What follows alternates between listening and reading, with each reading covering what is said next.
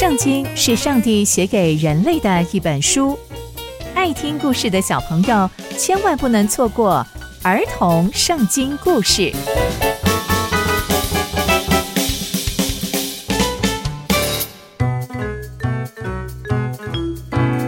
各位亲爱的大朋友、小朋友们，大家好，我是佩珊姐姐。小朋友们，今天佩珊姐姐要跟大家分享的故事是非利士百姓不相信大卫。我们在前一集中知道，撒母耳责备扫罗，扫罗就灰心丧胆。那接下来又会发生什么样的事情呢？就让我们继续听下去吧。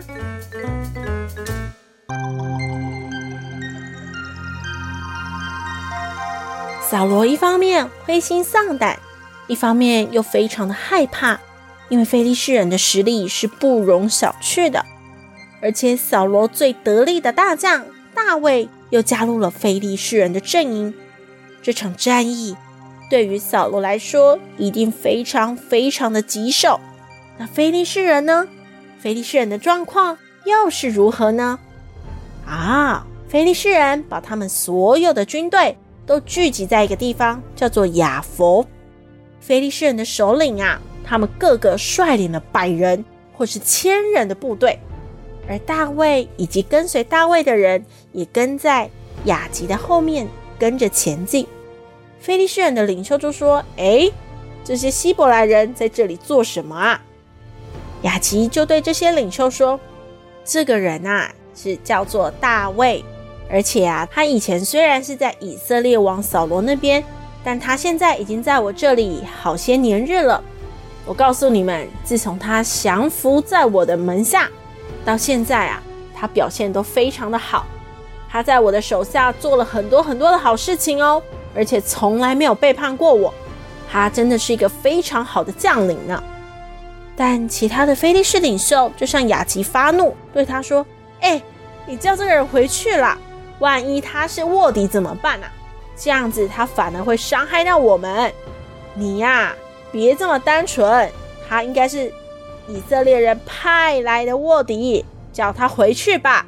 而且这个人呐、以前呐、啊，以色列的妇女还对着他唱歌跳舞，说：“扫罗杀死千千，大卫杀死万万，这个人留不得。”接着雅吉就把大卫叫来，跟他说：“我指着永活的耶和华说，你是一个正直的人，你在我的军营中。”我非常非常的满意你的表现，而且从你来的那一天到今天为止，我从来没有在你身上发现任何的过失。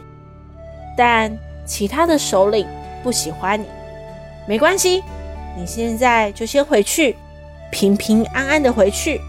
你呀，也不要做任何奇奇怪怪的事，就平安的回去就好了。大卫就对亚吉王说：“我做了什么呢？”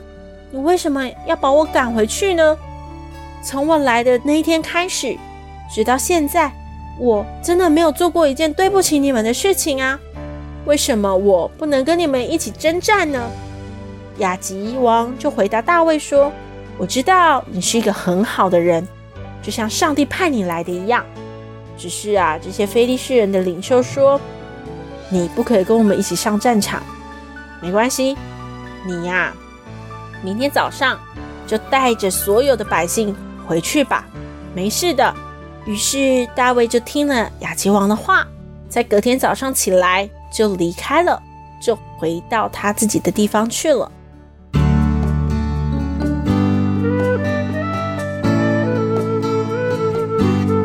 从今天的故事，我们可以知道大卫不被非利士人所接纳，因为他从前是带领以色列百姓的首领。